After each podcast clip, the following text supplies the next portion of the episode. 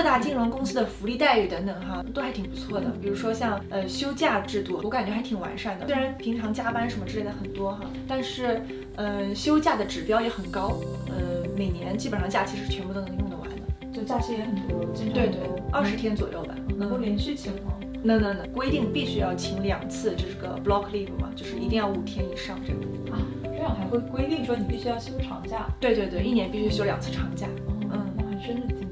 对对，然后如果是生病的病假 sick leave 之类的，它是不算在这个 UQ 里面的。所以说这二十天等于是完全你的假期，有时候有点小事啊、生病啊之类的，嗯，都是可以在另外请假。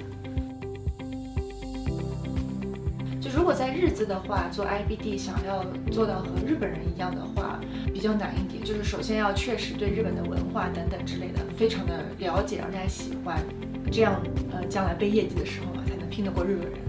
我可不可以这么理解，就是这个国籍的问题，并不是说歧视中国人，而是说外国人他天生在语言或者在文化方面，可能很难做到跟日本人一样好。嗯，对对，不是什么歧视的问题。比如说，假设像 Osaka 这些，还已经不算是非常非常地方了。嗯的这些大企业的话呢，它可能呃社长啊之类的那些交流方式哈，跟我们想象中的那种单纯靠能力之类的有点区别哈。确实，因为你想，对于这个公司来讲，他选谁给他做这个案子的话都可以，因为大家其实从脑力上来讲的话没有很大的区别，对吧？那么他为什么要挑，比如说挑叶村或者挑哪一个呢？多多少少肯定会有一些人情方面的原因的。那么这种时候呢，中国人可能就做不到像日本人这样子。我认识的人中，做到像日本人一样的只有一个人。其实读了大学之后，他进入了日企。他从在大学的时候我就感觉到这一点，就是他跟日本人能够打成一片。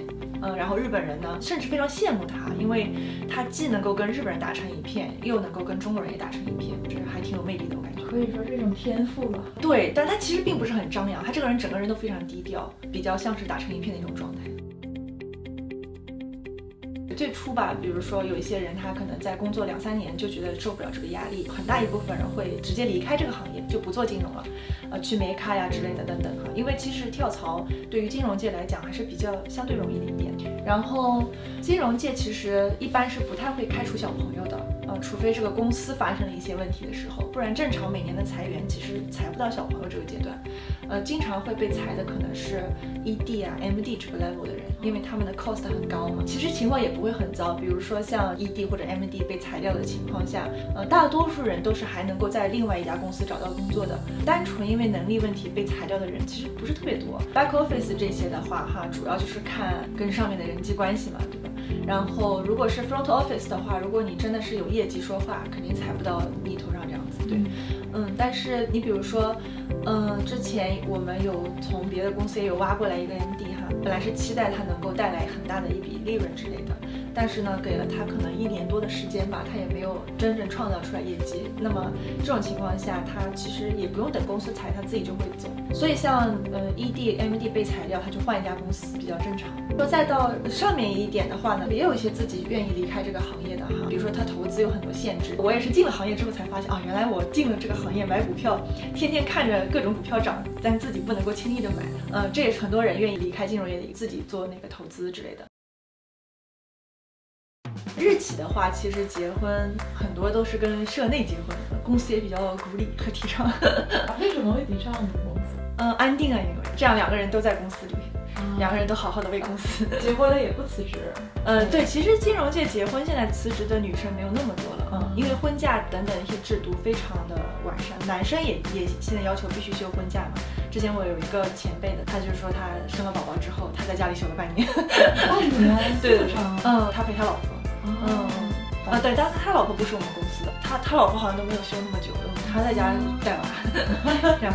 然后其他的人的话，比如说外资的话，也比较容易找到对象吧，尤其是男生。其实，呃，金融界的男生，国空啊之类的哈，不管是中国人还是日本人的话，他们都算是比较受欢迎的。最近不是石原，石原不也嫁给金融界了？一般人，也是你们业界，是贵业界的。然后女生的话，我的感觉就是可能，如果就是过了一个年纪没结婚，就不再结婚的人比较多一点吧。嗯，还有结了婚也不要孩子的人也也会有。呃，中国人的话，其实可能会渣男可能更传统意义上啊，咱们说的渣男可能会更多一点吧。他刚进入这个业界之后，嗯，一两年可能觉得特别的飘了，哎，对，有点飘哈。然后他可能对其他一些女生，嗯，出手也比较大方啊，然后也比较容易招引一些中国的小女孩之类的。比如换女朋友的速度比较快啊，或者说同时有几个女朋友。一开始经营的时候不太喜欢参加一些小型的聚会的时候。就是因为觉得男生跟你聊天的时候，他的这个 mindset 哈，就是你们都喜欢我，然后，对对对，就是他就感觉好像我我随便挑，我随便挑你们都很开心这样，然后我就不太喜欢这种，对对对，但是我。感觉哈，就是尤其是还在大学的学生的话，可能抵抗力真的是不太有了。本身因为作为一个前辈来讲，他也会觉得哇，这个人皮卡皮卡，不单单是钱的问题，比如说公司的名头啊之类的，这个人好像做的事情也很厉害呀，这个公司很难进啊等等，都可能会成为一些，嗯，其他公司的女生或者说是在学校里的女生的一种很向往的一种状态。简单来说，就是这些人换的成本非常的低。可能他想好好谈恋爱，但是在谈恋爱中遇到一点问题，他就退缩了，因为他遇到一点问题，他不需要解决，他只要换一个就可以了。对我曾经有一个男生朋友跟我讲过，为什么呃男生这种人比较多一点哈？他说他自己亲身感受到一些学妹啊或者怎样，就会各种约，就非常非常主动。嗯，与其说这些男生自己去渣，不如说是真的是来找他们的人很多。可能女生也有比较渣的吧哈，比如说有的女生哈。她也是她前男友，她也是她前男友，她也是她前男友之类的，就 发现哎，前男友 就这人没在场，一堆人都是他前男友，嗯，前男友联盟是互相之间也没有认识哈，当然也有认识的，比如说她知道这个人是也是她的前男友之类的，嗯，那还有是到了现场一聊，哎，怎么发现我们的前女友居然是同一个人？对对对，其实人生是很长的。不至于说，因为你一进了某一个行业，或者说怎么怎么样哈，就就人生就成功了，就幸福或者说成功的意义太多了，就不单单只是说很有钱，很很很这个工作很被人羡慕之类的。真的喜欢这个东西，做一个行业的话会更好，非常执着于自己喜欢的这个东西。就我特别欣赏这样的人，希望会这样的人多一点吧。